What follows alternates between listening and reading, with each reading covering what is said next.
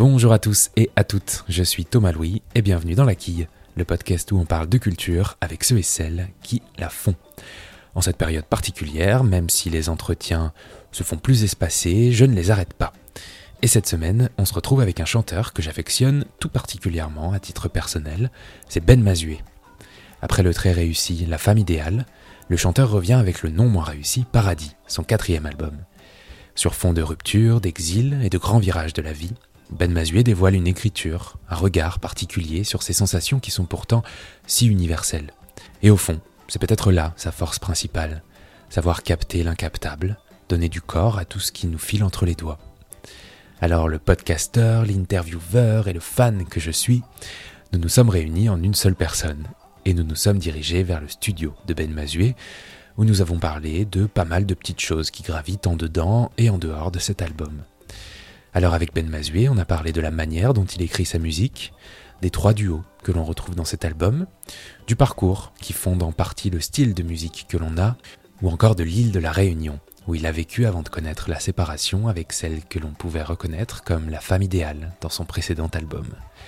Je me permets également de vous préciser que si la tournée est compromise en ce moment, Ben Mazué partira, pour l'instant, et on l'espère, très bientôt, en tournée, en concert, donc n'hésitez pas à vous renseigner sur les dates près de chez vous, tout simplement. Bonne écoute Ben Mazué, bonjour. Bonjour. Alors, dans ce quatrième album, Paradis, on peut dire qu'il y a une espèce de petit fil conducteur, ce sont les ruptures amoureuses et, disons, tout ce qu'elle implique. Donc il y a les, euh, le moment où tout s'effondre, il y a euh, les projets avortés, et au milieu de tout ça, il y a les enfants. Sans rentrer dans les détails, c'est un album qui est un petit peu autobiographique, mais est-ce qu'on peut dire au fond que ce qui t'intéresse, ce sont les, euh, les, tournants de la vie, les virages, les, les, grands moments, comme on avait pu le voir également dans La, la Femme idéale, ton dernier album, ton précédent album? Bah oui, complètement. Euh, parce que justement, en fait, euh, je, dois dire qu'on avait que cette question, tu me l'as posée il, y a deux minutes, et qu'en fait les micros n'étaient pas branchés. Pas du tout. Donc du coup, je, vais te redire ce que tu m'as déjà. Comme je t'ai posé, la question. Euh, je vais essayer de le formuler de manière euh, plus comment dire spontanée, mais et, ouais, et originale. Et originale, mais, mais en vérité, je vais quand même te dire à peu près la même chose, à savoir que que parfois on parle de, du fait que j'écris sur la vie quotidienne et j'ai pas l'impression d'écrire sur la vie quotidienne. Moi, j'ai l'impression d'écrire sur les des, des, grands virages, comme tu dis, euh, mais communs, qu'on que, qu'on a, qu'on a tous eu, ou qu'on aura tous, comme par exemple les deuils, les histoires d'amour euh, qui durent, et là, en l'occurrence, sur cet album, euh, les ruptures. Est-ce que c'est autobiographique moi, peut-être qu'on en reparlera, mais je pense qu'on écrit bien sûr avec ce qu'on vit, mais aussi avec ce qu'on voit et, et avec, avec ce qu'on imagine et ce qu'on sublime. Mm. donc il y a un peu d'étroit, c'est une tambouille un peu, un peu d'étroit. C'était original. Ça a changé de la première réponse. pas tout à fait la même chose que la première réponse que personne n'aura jamais. Que personne n'aura jamais. En parlant de ce que tu écris toi et de ces sentiments parfois euh, si universels, les paroles de tes chansons, elles sont souvent des paroles qui résonnent un jour ou l'autre dans, dans, la vie de chacun de nous. Euh, alors comment éviter les, euh, les, clichés, les lieux communs dans l'écriture de ces émotions qui sont si universelles précisément? Est-ce que c'est quelque chose qui, qui, qui, qui t'intéresse, sur laquelle tu travailles ou pas du tout? Oui, d'autant plus que euh, c'est souvent des, clichés des lieux communs qui sont mes thèmes, en fait. C'est-à-dire parler de la rupture ou du oui, deuil. Typiquement, ouais. Ce sont des, sujets qui ont été euh, vraiment euh, éculés. Mm. Donc, moi, je cherche, oui, je cherche un regard qui soit pas forcément celui qu'on imagine, en fait. Donc, c'est vrai que sur le deuil, par exemple, j'ai écrit une chanson, il y, y, a deux albums de ça, sur le deuil de ma mère. Et, euh, et en fait, l'idée, c'était justement d'en parler de manière réjouie en disant que euh, qu'elle continuera d'exister tant que, tant que moi j'existerai. En gros, c'était ça. Après, avec un, avec un angle un peu à moi, dans quelque chose d'assez réjoui. Et puis là, dans la rupture amoureuse, l'idée c'est de dire, tu parlais du fait que tout s'effondre. Moi, j'ai pas du tout eu l'impression que tout s'est effondré. En tout cas, j'ai pas l'impression de parler de la, la, rupture. rupture. comme quelque chose qui s'effondre parce que justement, j'ai l'impression qu'on est allé au bout du bout et de, et de ça, euh, on en sort euh, digne. Et donc, en, en sortant digne, on peut euh, se regarder, se saluer, tourner les talons avec sans regret, en fait. Oui, ta vision de, de, l'amour à toi, en tout cas de cet amour-là, c'est qu'une relation finie n'est pas forcément une relation qui est pourrie de l'intérieur. Déjà, et, une histoire d'amour qui se termine n'est pas une histoire d'amour ratée, en fait. Euh, et, ça, c'est euh, euh, c'est le fil conducteur du, de, l'album, parce que c'est vrai que moi, j'ai été bercé par des, des contes et de la littérature et du cinéma qui disaient qu'une histoire d'amour réussie était une histoire d'amour pour toujours. Or, en fait, je ne crois pas plus à ça. Je pense qu'il y a des histoires d'amour très belles qui se terminent, et des pourris qui se prolongent. Alors ce texte dont on vient de parler, ces paroles, donc, elles sont très importantes chez toi. Euh, c'est d'ailleurs, à mon sens, la raison pour laquelle on peut euh, t'aimer, enfin ta musique. C'est quel temps celui de l'écriture? Est-ce que c'est un temps euh, facile où tout vient de manière fluide? Est-ce que c'est un temps plus douloureux? Est-ce que c'est un temps où, où tu étales toi-même les choses pour mieux les voir de ta vie? Qu'est-ce que, qu'est-ce que ça représente? Le, temps, le temps de l'écriture, c'est-à-dire le fait de coucher vraiment c'est. Euh, Est-ce que c'est par exemple genre un exercice, tu sais? J'écris l'album cette semaine. Euh. Ouais, ouais, ouais. c'est un peu un exercice. En tout cas, c'est planifié, parce que c'est un métier. Donc, euh, il y, a, y, a, y, a, la nécessité de le planifier, mm. donc de le provoquer. C'est pas comme, je pense, quand tu, quand tu fais ça de manière amateur, où tu peux en fait écrire dès lors qu'un déséquilibre te vient à l'intérieur de toi et que tu sens la bouffée d'inspiration, bah, tu l'écris. Euh, quand, quand, tu en fais ta profession, bah, ce déséquilibre-là, parfois, il faut le provoquer pour que la bouffée d'inspiration vienne.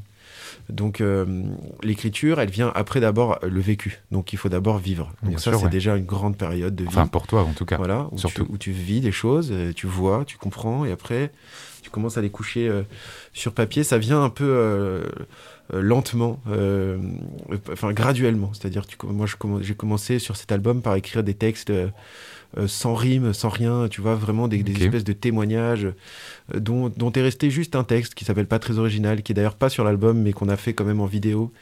Euh, alors qui est sur Spotify en du coup, il est, il est sur les plateformes. mais, j'avais eu l'album avant, enfin, je sais pas comment on appelle ça, le truc pour la presse, quoi. Il y était pas du tout, Voilà, c'est ça. Parce que c'était pas une chanson, en fait. C'était le début des épreuves mm. de, de, de, de, quoi, de quoi je voulais parler, comment je voulais faire. Donc c'est parti de là. Et puis après, il a fallu faire des chansons. Et pour faire des chansons, euh, je me suis mis à marcher. J'ai beaucoup, beaucoup marché et en marchant, j'ai fredonné. Et de ces fredonnements, de ces airs, parce que fredonnement, je ne crois pas que ce soit vraiment mais pourquoi pas finalement mais... Ouais, on peut. Et eh ben, euh, j'ai commencé à écrire des textes dessus, mais, mais, pas avec un stylo, un papier, toujours en, les chantant, en marchant, comme des euh, rengaines en fait. Euh, je voulais que ce soit vraiment chantable a cappella. c'était le projet. Ah, et une fois que c'était chanté et chantable a cappella, une fois que le morceau était terminé, hein, vraiment tout écrit, euh, comme Un kilomètre à pied, par exemple, qui est une chanson de Ça use. Ça use, exactement. C'est très réussi. On ne sait pas qui est l'auteur de ce morceau, mais euh, C'est usant. Euh, et ben là, je le mettais à l'épreuve des instruments à ce moment-là, donc assez tard en fait dans le, dans le processus. Ce qui permet, excuse-moi, je te coupe avant que tu. Pas du tout. Ce qui permet de, de garder l'air tel qu'il est au début, c'est-à-dire vraiment brut. Parce que mhm. sinon, si tu prends ton air que ta petite mélodie que tu fredonnais et que tu la mets tout de suite à l'épreuve des instruments, il va se polir et, euh, et, puis il va devenir autre, autre chose. Ce qui est pas grave hein, d'ailleurs, ce qui est cool, mais là je voulais vraiment garder moi des airs euh, vraiment originaux de ce que brutalement j'avais au départ. quoi. Ça marche pour la musique comme pour les paroles, mais à quel moment tu sais que euh, la note ou le mot, la phrase est le bon et que, que plus globalement, ben, l'écriture de la chanson est terminée parce qu'il faut bien que ça se termine un jour?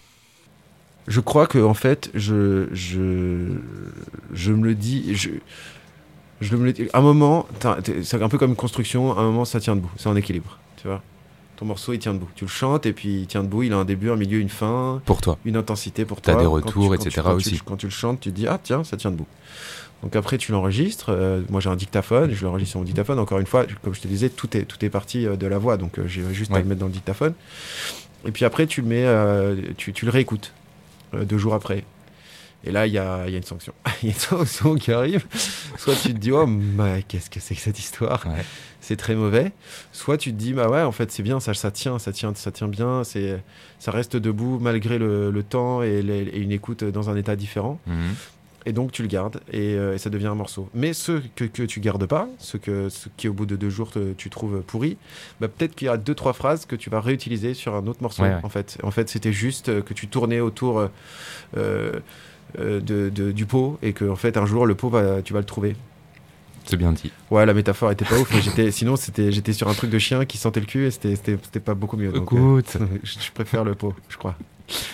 Alors c'est euh, principalement ton père, les échanges avec ton père qui t'ont visiblement, selon toi, donné le goût des mots, Mhm.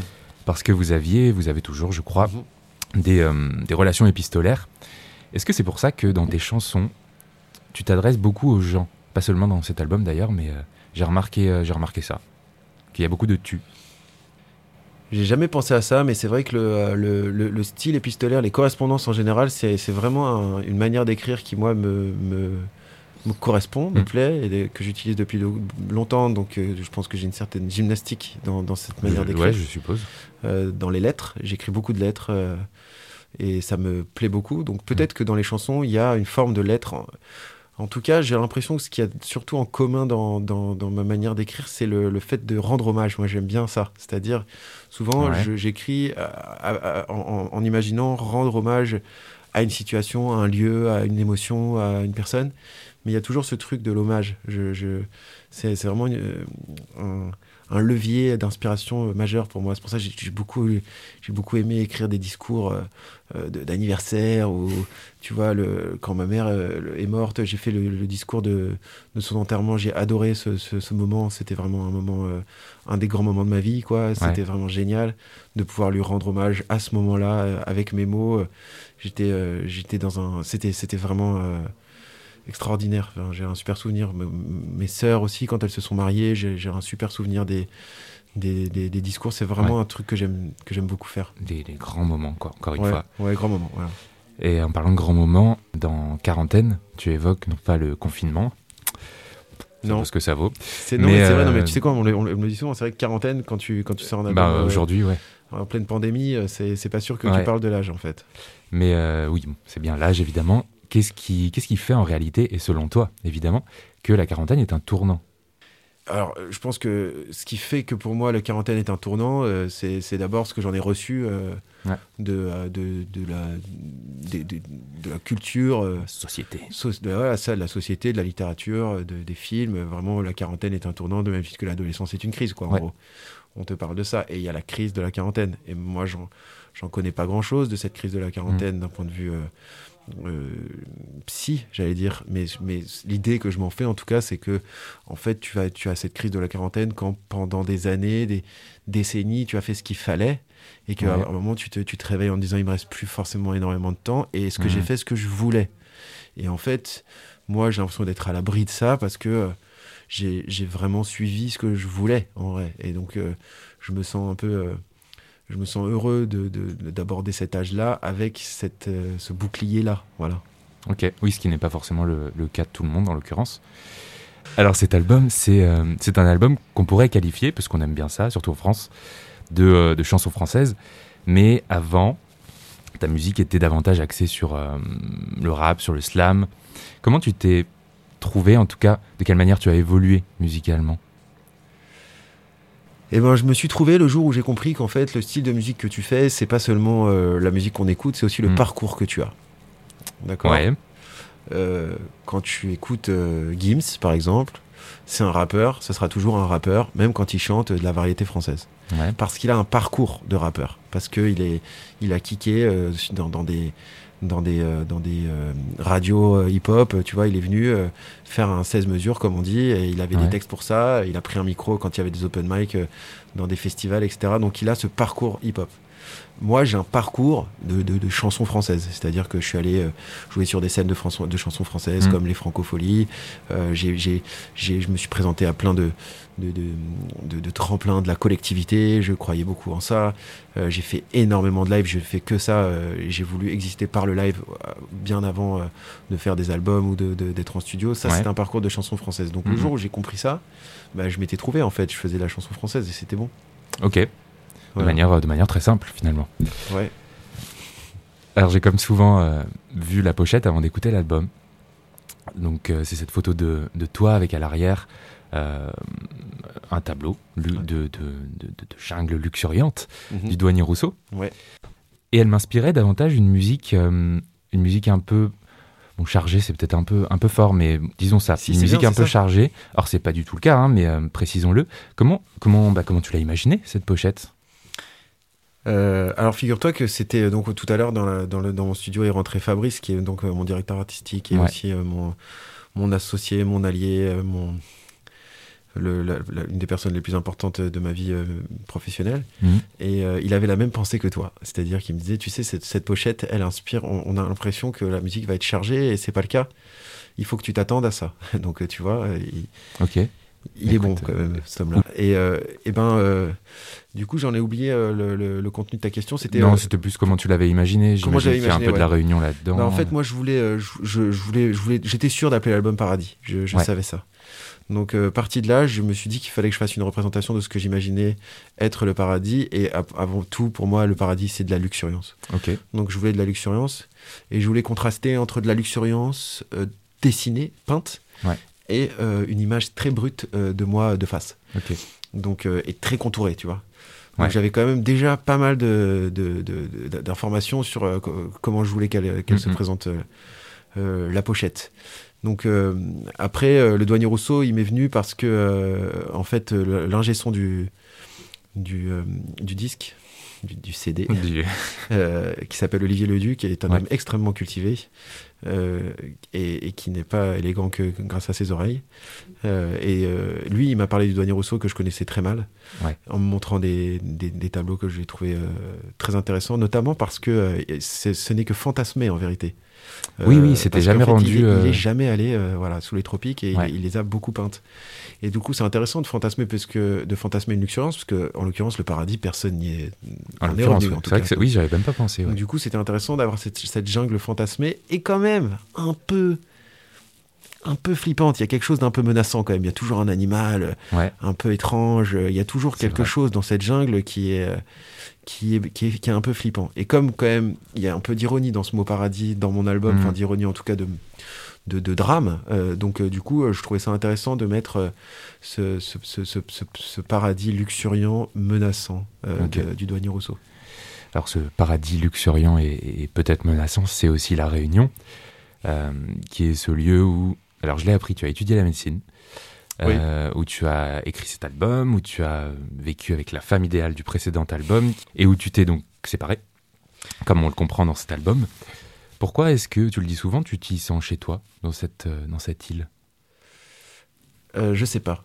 Je sais pas pourquoi. Hmm. Mais en tout cas, ça me permet de comprendre plein de choses, de me sentir chez moi dans un endroit dans lequel je ne suis pas. Euh, dans lequel je n'ai ni ancêtre ni vécu. ça me fait comprendre que, en fait, c'est génial de, de, découvrir un endroit et, et, de, se dire tiens, là, dans cet endroit, je pourrais y mener mon existence entière. bien. Euh, et, je trouve que ça, en dit long aussi sur la manière qu'on a d'ouvrir ou pas nos frontières, en vérité. Hmm. Parce que euh, quand tu reçois des gens qui, se sentent bien euh, ici, alors qu'ils n'ont ni ancêtre ni vécu, ils sont, ils sont des représentants magnifiques de l'endroit, puisqu'ils ils, s'y sentent bien. Donc ça m'a aidé à comprendre ça déjà.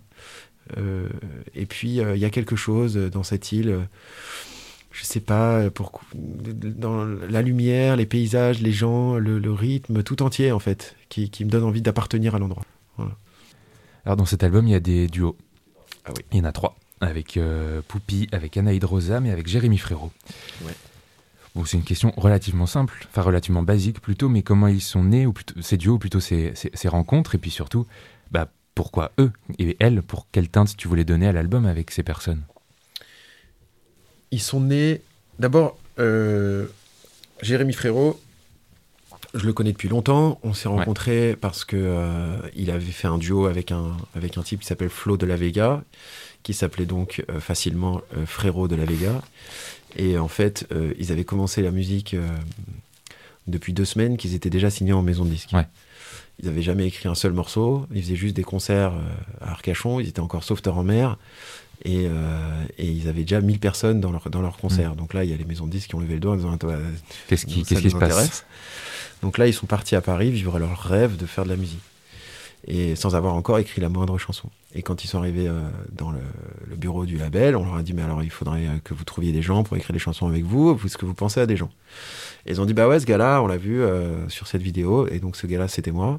à l'époque, moi, j'avais vraiment rien sorti encore de de musique. J'avais fait une vidéo qu'ils avaient bien aimé. Ok. Et du coup, j'étais encore médecin à l'époque. Et, et ils m'ont contacté en me disant voilà, nous, on, est sauveteurs en mer, on voudrait faire des chansons. Et moi, je dis bah, bah écoutez. Avec un médecin. Moi, je suis voilà, des sauveteurs en mer qui font appel à un médecin pour faire des chansons. Je pense que le cocktail est impeccable. Voyons-nous. Donc, on s'est rencontrés et, et, on a fait des chansons et il s'est rien passé. Euh, du tout.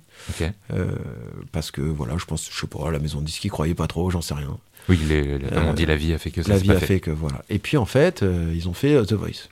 parce que bah, j'imagine pour essayer de, de, d'éclore, quoi, pour, pour essayer d'exister, parce que mhm. ça n'existait pas. Et The Voice, ça, s'est super bien passé pour eux. ils ont vraiment fait un. Enfin voilà, ils ont, ils ont été découverts le monde les a découverts grâce à cette émission de télécrochet. Et, après, en sortant de l'émission, il fallait vite enregistrer un album. Et donc, euh, ils ont enregistré un album avec des chansons qu'on avait notamment écrites ensemble. Et euh, cet album a été un succès. Et ce succès-là, ça nous a soudés. C'est-à-dire que c'était vraiment extraordinaire de, vivre ça. C'est-à-dire, il m'appelait en me disant Je te jure, c'est fou ce qui est en train de se passer. Là, il y a vraiment du monde au spectacle. Viens voir un concert. Et donc, je suis allé les voir en concert deux, ou trois fois, voire même dix fois, en fait. Et, et moi, pour moi, c'était quelque chose d'assez extraordinaire de, de, de, voir tout, tout, un public chanter des chansons que, que j'avais écrites dans, mon, ah dans, dans, mon petit bureau, euh, tout seul, au 23e étage d'une tour du 13e, tu vois. Donc ça nous a soudés, on est restés proches. Euh, après, ils ont fait leur deuxième album, sur lequel j'ai un peu travaillé, mais, moins. Et puis, euh, le, cette proximité musicale a fait qu'après, euh, quand Jérémy Frérot a fait son album, Matrioshka, on a beaucoup travaillé ensemble. On s'est beaucoup côtoyé et beaucoup aimé, je crois, en fait. Et, et on a fait cette chanson qui s'appelle Gaffe aux autres, qui est sur son album Matrioshka. Mm. Et, et, après, moi, sur mon album, je, je, je me disais que j'avais envie qu'on la refasse ensemble, mais cette fois-ci dans mon monde à moi. C'est-à-dire là, c'était dans son monde à lui et dans mon monde à moi. Euh, j'aime bien, moi, comme ça, ces morceaux qui traversent les. Oui, c'est une euh, bonne euh, je trouve ça cool. Et donc voilà, on garde cette proximité-là. Elle est longue, hein, cette réponse, parce qu'attention. Cette réponse est longue, mais on a tout euh, duo. Donc là, je, suis qu'au premier. Euh, les deux autres, je vais faire un album de de duo. Parce que... Je vais faire plus court. Euh, Poupie, en fait, j'avais je, cette chanson où en fait, je raconte quelque chose. Je raconte que que, que ça va pas bien, mais que ça va pas si mal. Mais et je voulais une voix de extérieure d'une personne qui me dit, qui me, qui me, qui me dit, comme qui représentait un peu mes amis, en fait. Ouais qui me dit non mais t'inquiète pas, euh, c'est pas si grave ce qui t'arrive. Ou... Et donc euh, la chanson s'appelle euh, Le cœur nous anime. Et je cherchais une voix de diva, j'avais besoin d'une diva. Et donc à ce moment-là, je saignais le, le, le, le P de, de Poupie, que je trouve être une, extraordinaire chanteuse. Et donc je l'ai contactée et en lui demandant si ça pouvait l'intéresser. Et elle m'a répondu positivement. Elle est venue ici. Euh, avec toute sa simplicité, parce qu'elle est extrêmement facile, cette fille. Trop chouette. Elle est venue, elle a chanté, elle a explosé le truc, elle a mangé sa pasta box avec ses Kinder Bueno euh, en, en discutant. Elle quoi. Voilà, c'était ça, c'était génial. Anaïd Rosam, euh, ça c'est encore autre chose. Moi, Anaïd Rosam, je suis tombé dessus sur Instagram à travers les, les, comme pastilles. J'imagine beaucoup. Voilà, exactement, où elle campe des personnages, où qu'elle joue à la perfection. Mm. Et j'ai été bluffé par son, son, niveau de jeu, en fait. Ça, ça... Et donc, je cherchais une comédienne pour, pour, pour faire un, un espèce de poème qui est un peu le seul poème de, l'album qui s'appelle Semaine A, Semaine B, où c'est la lettre d'un homme à son, à son, ex, son ex-femme qui lui raconte comment il vit sans elle euh, mm. les enfants, et, une lettre d'une femme à, son ex-homme qui lui raconte comment elle, elle vit euh, sans ses enfants. Sans que vraiment l'idée ce soit que la lettre soit envoyée. Parce qu'en fait, souvent, on écrit, À, on écrit à l'ancienne être aimée sans jamais lui envoyer. C'était un peu le projet. Donc, il me fallait une actrice. Et donc, je l'ai contactée. Je, lui ai demandé si ça pouvait l'intéresser. Elle m'a dit Attends, c'est trop marrant. Euh, moi, j'écoute tes chansons avec ma mère. Donc euh, là, j'ai effectivement euh, plus jeune que moi. Et, euh, et, en fait, elle est venue, et, pareil, comme c'est une très bonne comédienne. et il se trouve qu'elle chante bien aussi. Et en plus, elle chante super bien, mais ça, je savais, parce que parfois, elle pose des stories où parce qu'il n'y a, pas que de la lecture. J'avais, ouais, ouais, a à la fin, ça chante, mais je, je, savais qu'elle avait ce truc-là. Puis globalement, les, les comédiennes, hmm. souvent, elles, elles chantent, et les comédiens, enfin, c'est, des trucs qui sont assez proches, ce que tu dois apprendre à poser ta voix, etc. Mais en plus, oui, effectivement, elle a cette fibre-là. Donc, elle est venue, et c'était vraiment un super, un super moment, parce que moi, j'admire à mort cette comédienne. Donc, c'était, euh, c'était pour moi un, moment exceptionnel de la, de la voir. Trop et voilà. Bah, c'est déjà 17 minutes. C'est super. Écoute, merci beaucoup. Euh, Alors, j'aurais bien aimé également parler de, ton concert auquel je devais me rendre le 11 novembre. Euh, mais malheureusement, on aura tous et toutes compris que la date a été, non pas reportée, mais je l'ai appris hier, euh, annulée. Tout à fait. Et pour beaucoup d'artistes, un concert, c'est l'apothéose, c'est leur moment préféré de, de la construction de l'histoire d'un album. Et toi, qu'est-ce que ça représente le concert? Est-ce que c'est comme beaucoup, euh, je sais pas, ouais, l'apothéose ou, euh, ou pas du tout? C'est quelque chose qui te stresse C'est quelque chose que. Bah, les deux, en fait. Ouais. Non, qui te stresse, on s'entend dans le mauvais sens, tu sais. C'est une apothéose euh, parce que c'est un moment de communion euh, entre euh, les gens qui écoutent ta musique et, et- et toi qui écoute, qui fait ta musique et entre toi et les musiciens avec qui tu joues. Euh, mais c'est aussi une peur, je dirais pas un stress, mais une peur parce que c'est très risqué en fait. Ouais, on se rend pas compte, mais parce que tu peux rater en fait. Alors, les gens te disent mais oui, mais on n'a pas remarqué, etc. Peut-être, mais mais nous on remarque en fait et tu peux vivre des moments difficiles parfois sur scène, très difficiles. Donc euh, donc c'est euh, c'est c'est à la fois une peur euh, et, euh, et un moment de, de grande jouissance. C'est les deux. Tu écris aussi des chansons pour les autres. Oui. Pour, bah alors Jérémy Frérot, Eh évidemment. Euh, pour Zaz, pour. Alors ça, j'ai lu, mais je. Abby Bernardotte. Ouais. Bernardotte, je sais pas trop. TH à la fin, Ouais. euh, qui est le dernier vainqueur de The Voice. Ouais. Et je me demandais. Tu as aussi écrit d'ailleurs, euh, je, je, je fais une sous-question. Tu as écrit ou tu es en train d'écrire une musique de film aussi. Tu travailles euh, sur euh, même la chanson I Will Survive. Ouais. Quel type d'exercice c'est pour toi tout simplement d'écrire pour les autres? Parce que c'est quand même sensiblement différent que pour soi. Ouais, carrément. C'est très différent et c'est très agréable en fait. D'abord, ça fait respirer la plume, hein, parce Ouais. que du coup, tu n'écris pas euh, pour, euh, pour, pour, pour toi et un projet qui porte ton nom et après que tu vas devoir expliquer, etc. C'est pas du tout pareil. Mm. Là, tu fais partie euh, d'une d'une équipe euh, et tu en es un rouage. Donc, euh, c'est assez, c'est assez confortable. Et pour te donner un peu un parallèle avec vous, journalistes, euh, si, si, si, j'insiste. Ok. Euh, c'est comme quand tu fais partie euh, d'une rédaction et que tu écris des papiers dans une rédaction et qu'à côté de ça, tu fais un livre. C'est, euh, Ouais. c'est, ça fait respirer ta plume de faire un Ouais. livre. Tu fais un grand, un grand livre d'enquête sur quelque chose. Du coup, d'abord, tu, tu le défends euh, avec ton nom. Tu, tu, tu n'es pas euh, sous couvert d'une, d'une rédaction. Et du coup, c'est, c'est assez équilibrant. Donc, je pense que c'est vraiment équilibrant de faire à la fois un projet qui porte ton nom et aussi d'être le rouage d'une équipe. Euh, Oui, c'est, aussi pour l'ego, ça fait du bien. Quoi. C'est, c'est, moi, j'aime, beaucoup. Ouais, c'est pas quelque chose qui est juste imposé, quoi. C'est pas juste une commande. C'est un truc qui t'intéresse vraiment, qui te. c'est limite, ça. qui te nourrit. et ça m'intéresse aussi pour le côté commande. C'est-à-dire que du coup, c'est un exercice qui est, qui est, que, que moi j'aime bien. Moi, je ne travaille euh, que euh, avec des, euh, des- dans des projets dans lesquels euh, qui sont sains en fait, euh, avec, avec Mm. des gens qui- avec qui je, je m'entends bien et, euh, et dans lesquels je pense que je pourrais apporter quelque chose. Voilà. Et quand c'est le cas, bah, j'y vais. Euh, et c'est souvent des super, euh, des super moments. Ouais. Et pour finir, je vais te poser la question que Ah je oui. pose à tous mes invités, à toutes mes invitées. Est-ce que tu as un coup de cœur culturel à nous partager Un ou plusieurs, hein, si. Alors, déjà, je, alors, je, j'aimerais bien plusieurs. Pourquoi pas plusieurs? Donc, j'en ai un Pourquoi pas? que j'adore, un chanteur que, que j'écoute euh, en boucle en ce moment qui s'appelle Mustapha, Ouais. avec un F, euh, qui doit être anglais, je pense, qui fait de la musique. Ok, euh, je connais pas. Ah, c'est magnifique. Vraiment, il y a deux titres là que, que- qui sont sortis de son album à venir. Un titre qui s'appelle Stay Alive, un autre qui s'appelle euh, Air Forces. Ok. Alors ça, c'est, pff, c'est, c'est- moi je, en ce moment, je jure vraiment que par lui. Mustapha, ok. À la fois sa voix, les arrangements, la douceur du mec, c'est vraiment très très beau. Euh, et euh, après, dans, dans, dans quelque chose de plus léger, il y a une page Instagram que j'aime beaucoup de d'une fille qui s'appelle Laura Felpin, Ouais. euh, qui, qui, est- qui campe aussi des personnages avec un talent qui, moi, me, me, me Ouais, subjugue. elle est très drôle. Ouais. Et elle chante aussi d'ailleurs. Et elle chante hyper bien. Ouais. Ça, j'ai découvert récemment et je, je suis assez euh, vraiment. euh, euh, J'adore, quoi. Voilà. Super. Je dirais ces deux trucs-là. Ok. Bah super. Bah voilà, ça y est Merci beaucoup. Ah bah non, putain, c'est passé super vite. Et bien voilà, la quille, c'est terminé pour cette semaine, mais on se retrouve très vite avec un nouvel entretien et un nouvel ou une nouvelle invitée pour parler de culture. En attendant, n'hésitez pas à suivre la quille sur les réseaux sociaux et évidemment à vous abonner au podcast. Merci beaucoup pour votre écoute et à très vite.